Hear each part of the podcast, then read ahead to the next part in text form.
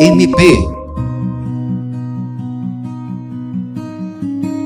O projeto Saúde Mental Importa Orientações para o Bem-Estar Profissional realiza a segunda edição do projeto, que tem como objetivo desenvolver uma política institucional permanente para garantir o bem-estar de membras, membros, servidoras e servidores do Ministério Público do Estado do Acre.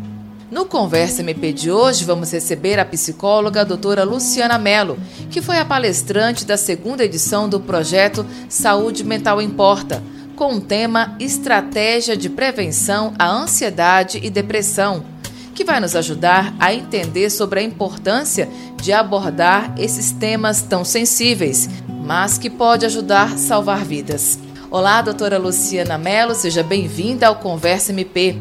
Quais as estratégias para diminuir a ansiedade e depressão? Bom, eu penso que as estratégias né, de prevenção está bem relacionada à questão do autocuidado.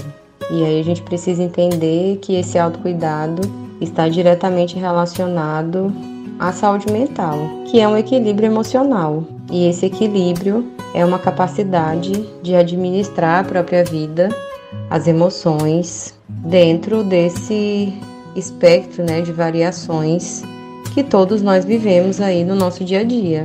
Então, é a capacidade que nós temos de enfrentar as dificuldades normais da vida, é quando a gente consegue ter consciência das nossas habilidades, é quando a gente consegue trabalhar de forma produtiva, mas sem adoecer, quando a gente consegue contribuir com a comunidade, com as pessoas, ter consciência das nossas responsabilidades, é não é, justificar aquilo que não dá certo como culpa do outro, né? Acho que esse autocuidado também está relacionado ao conceito de saúde biopsicossocial, né? Que a saúde é o bem-estar físico, mental e social e envolve esses aspectos de cuidado com o físico, com as nossas relações, com a questão espiritual. Então, a prevenção está diretamente relacionada ao cuidado com todas essas áreas aí da nossa vida. O Ministério Público do Estado do Acre hoje tem como prioridade o projeto Saúde Mental Importa. Como a senhora avalia iniciativas como essa? Eu considero essa iniciativa extremamente importante e parabenizo o Ministério Público por essa iniciativa porque investir no cuidado da saúde mental dos colaboradores é extremamente importante.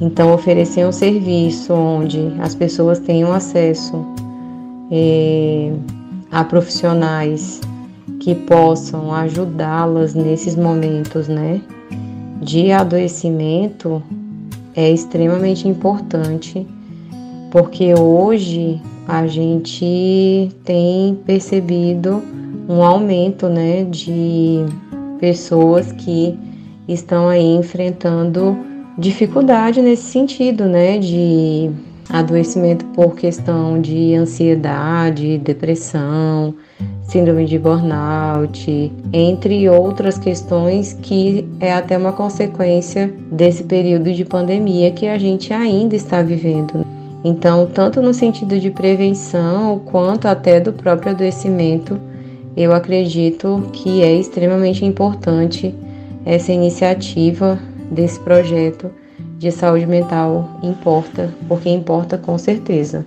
Na sua palestra, teve uma pergunta sobre o ócio criativo como uma das ações estratégicas de prevenção à ansiedade e depressão. Explica pra gente como isso acontece. Então, o ócio criativo é quando a pessoa ela consegue conciliar o trabalho, o estudo, o lazer de forma equilibrada e quando ele consegue viver cada momento de maneira intensa. Principalmente esses momentos de lazer, quando a pessoa ela consegue viver um momento de lazer de maneira intensa, ela tem a oportunidade de desenvolver melhor as suas ideias, a sua criatividade. O indivíduo ele se torna mais criativo até nesse sentido, que eu até mencionei na, na palestra, que é de o que eu vou fazer quando aquilo que eu planejei não dá certo. Eu preciso utilizar a minha criatividade.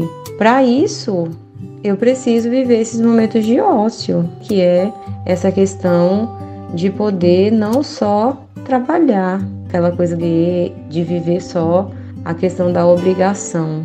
A gente precisa ir descobrindo novas atividades, descobrir atividades que nos inspirem né, para que a gente consiga justamente desenvolver essa questão da criatividade. Existe cura para a ansiedade? Essa questão de cura, ela é bem delicada assim de ser respondida, porque a gente precisa avaliar cada caso de maneira individual. Eu falei na palestra sobre a diferença de síndrome e transtorno. Quando há um diagnóstico de transtorno mental diagnosticado, geralmente a gente não trabalha com essa ideia de cura. Quando é uma síndrome, aí sim a gente pode pensar numa cura, mas a gente precisa realmente avaliar cada caso individualmente, porque geralmente os prognósticos eles variam muito. Tem pacientes que fazem tratamento por um tempo e não voltam a ter um novo episódio. Mas tem pacientes que eles têm vários episódios na vida, tem pessoas que precisam fazer uso de medicação de maneira contínua, outras pessoas não precisam fazer uso de medicação de maneira contínua elas podem fazer psicoterapia e não fazer uso de medicação. Então isso vai variar muito de acordo com o caso e o quanto que a pessoa tem adesão ao tratamento. Depende muito do quanto que a pessoa compreende que realmente precisa de ajuda, né? O quanto que ela adere ao tratamento. É uma questão muito particular assim de cada caso. De qualquer forma, o autoconhecimento é bem importante, a crítica de cada um com relação à doença e o quanto que essa pessoa busca ajuda e se cuida. Eu acho que isso é o mais importante.